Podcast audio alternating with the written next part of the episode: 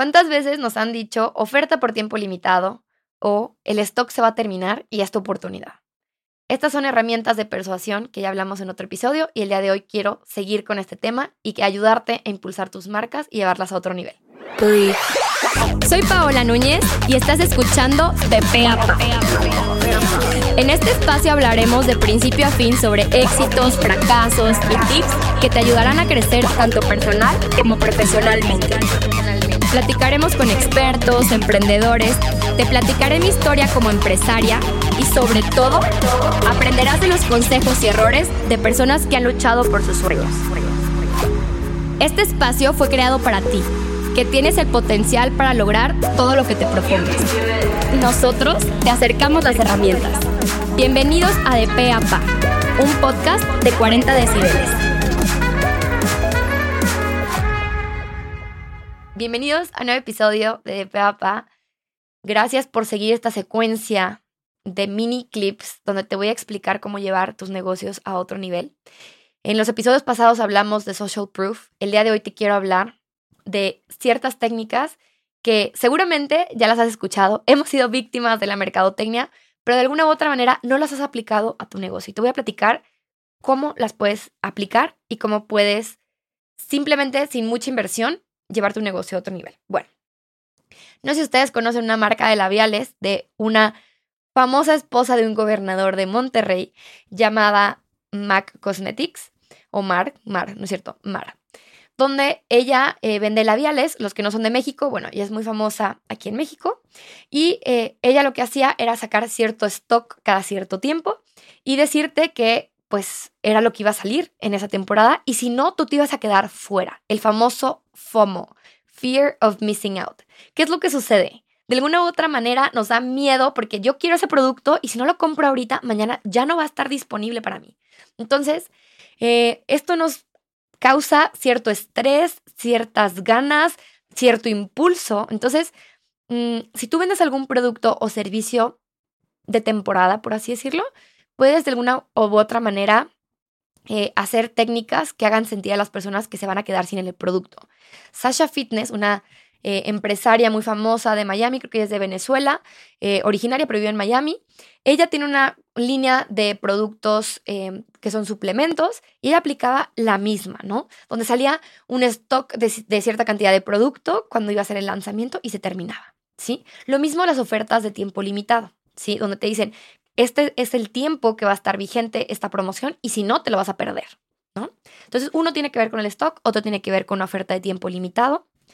Y hoy yo pensaba y decía, a ver, yo vendo servicios, o sea, seguramente a lo mejor tú me vas a escuchar y vas a decir, bueno, yo, yo vendo servicios, a lo mejor tengo, les voy a inventar, eh, vendo faciales o yo que vendo eh, gestiones de redes sociales, por ejemplo, cada una de las personas que ofrecemos servicios tenemos cierta capacidad. ¿A qué me refiero con esto? Podemos atender a cierta cantidad de clientes.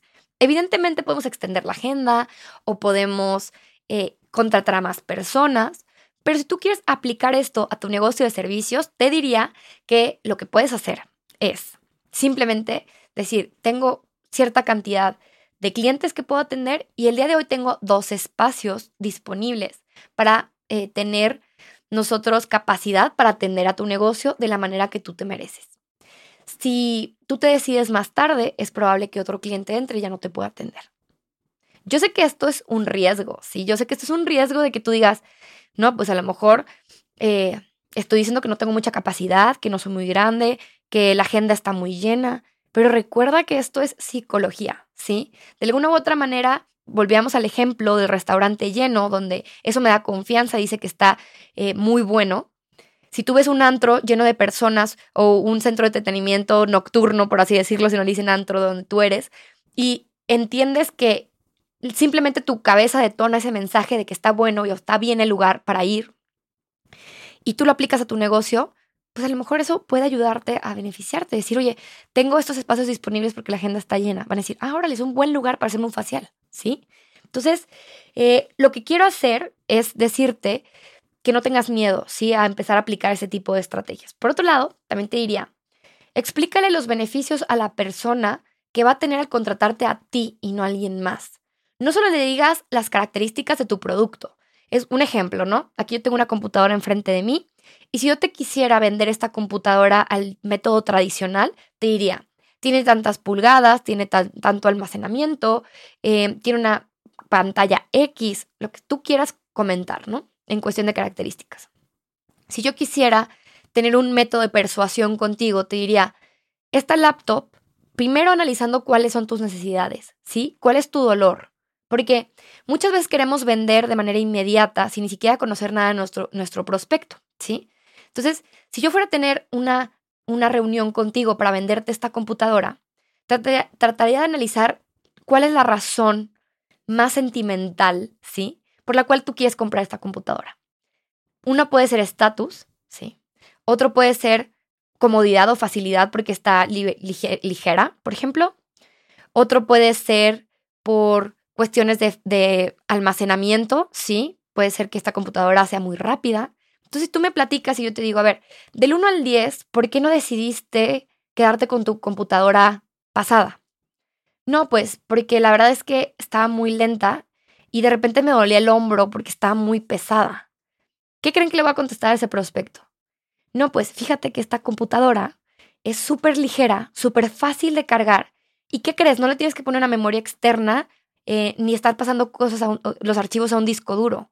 Eh, el beneficio de esta computadora es que todo se sube automáticamente a una nube y nunca se te va a acabar el almacenamiento, ¿no? Obviamente me estoy inventando esto. ¿Qué pasa cuando escuchas más de lo que hablas? ¿Qué pasa cuando no estás hablando de las meras características de tu producto todo el tiempo, generales como un speech donde pareces disco rayado, donde realmente escuchas las necesidades de tu cliente y a partir de eso tomas decisiones para ofrecerle algo que realmente le va a servir, ¿sí? Y se fijan, me enfoqué en un dolor que no estoy siendo una persona, vuelvo lo mismo, no ética, ¿sí? Estoy siendo una persona donde tomo mi trabajo como un servicio, donde yo te quiero ayudar a ti a solucionar ese problema, ¿sí? Y donde esas características ya existían de mi producto, pero las adapté a tus necesidades, ¿sí? Entonces, eso te va a ayudar a crecer de alguna u otra manera tu negocio. A lo mejor tú me vas a decir, Pablo, es que no tengo citas uno a uno con mis clientes. Ah, bueno, adapta esta estrategia o esta metodología a cualquier canal, ¿sí? Bueno, por otro lado, te diría eh, que seas una figura de autoridad, que realmente te veas experto en tu tema. No solo te veas, seas, ¿sí? Te invito a que no dejes de crecer en tu ámbito, ¿ok? Algo que nos pasa mucho a los emprendedores es que no tenemos tiempo para nada. Yo sé que estamos vueltos locos y ahorita Lalo y yo veníamos, el que, el, que me ayuda ahorita con las cámaras, me vio que le hablé a mi mamá y le dije, mamá, no, no he sabido de nada de ti en dos días, perdóname, pero aquí estoy, ¿no? Yo sé, yo sé cómo estás de vuelto loco, yo lo entiendo. Pero te diría, nunca dejes de crecer en tu ámbito profesional. Y se los he dicho mil veces, que vayan en el coche, ¿sí? Y escuchen audiolibros que los hagan crecer. Y esto te va a hacer una persona autoritaria para tu público. Si las personas no respetan tu carrera y no te ven como una persona en que pueden confiar, probablemente no puedas crecer un negocio, ¿sí? Entonces, eso empieza desde ti, ¿ok? Entonces, a las personas les gusta comprar de personas que se ven y son expertos en el tema. ¿ok? Y puedes hablar a la hora de tú estar con un prospecto de qué tan experto eres de cierto tema, ¿ok? Ahí te va. Hicieron un experimento con una inmobiliaria donde cuando las personas literal hagan de cuenta, yo llegaba a la inmobiliaria, yo pedía información para comprar una casa y para que no se perdiera ese vínculo de confianza donde ya hablé a la empresa y ahora me van a, hablé con una persona y luego me van a conectar con otra, lo que hacían era presentarse con los años de experiencia que tenían en el rubro para generar esa confianza. Entonces, por ejemplo, dentro de la plática, ellos trataban de presentar, tampoco decir, hola, buen día, soy Paola Núñez y tengo ocho años de experiencia en marketing digital. No, eso va a ser aburrido. Pero dentro de tu plática con el prospecto puedes decirle, ¿cuántos años llevas dedicándote a lo que te dedicas? Y el prospecto te va a decir, ah, llevo cinco años ah, pues yo tengo tantos años de experiencia en este nicho.